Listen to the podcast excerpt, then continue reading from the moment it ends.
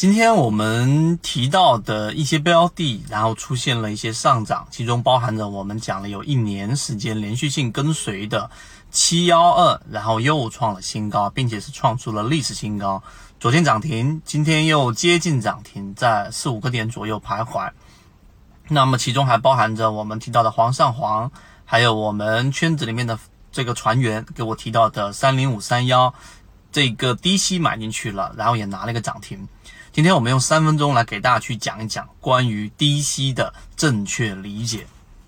首先，我们在圈子里面一直给大家去推崇一个很重要的交易模型，就是低吸，并不是去追涨，也不是去追这一个涨停板去打板这种模型，因为前者啊低吸适合大部分人，而后者追涨打板大部分的人当中百分之九十九点九。都是没有办法成功的，因为它对于每个人的人性要求、技术要求太高，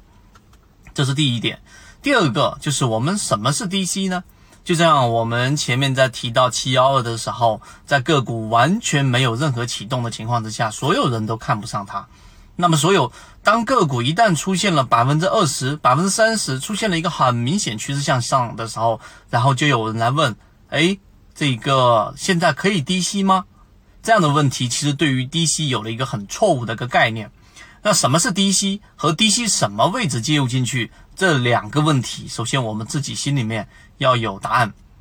我们先说第一个，什么是低吸？那既然叫低吸，它必然是在一只个股下跌的过程当中，或在调整的过程当中去做买入。任何在上 上涨过程当中的买入，我们都不能啊准确的把它定义为低吸。这里面和大家心里面所想的可能有一点啊冲突。我们认为，当一只个股出现了一个 V 字形，当然我不确定它是一个 V 字形，但在 V 字形的右侧交易者，他告诉你说：“哎，我在一个点上，我们前面圈子也告诉给大家，在前面那一个次低点，我确定这个是 V 字形的一个底底部。这个确定由什么来呢？由我们缠论里面的第一类型买点和第二类型买点来确定，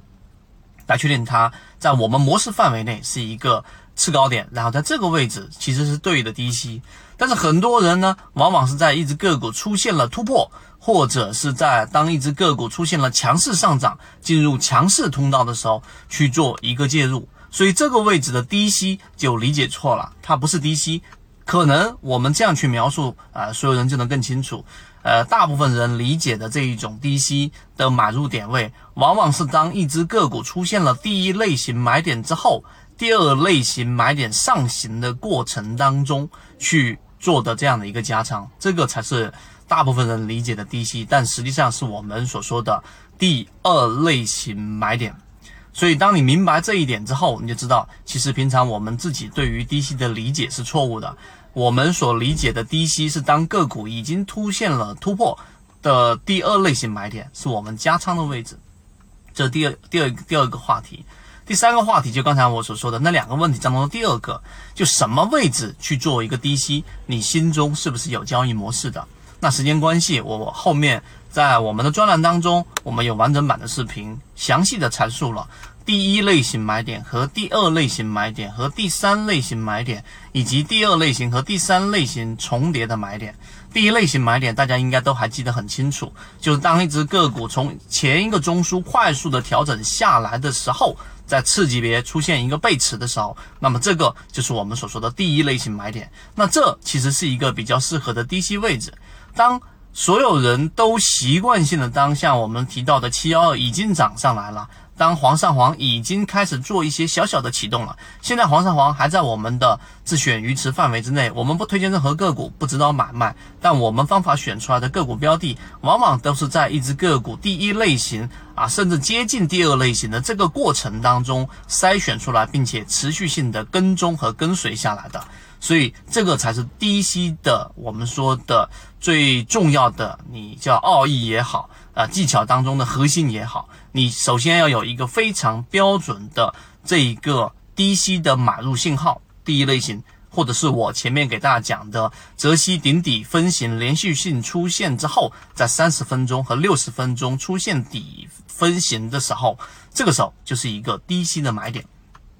所以你要有一个标准。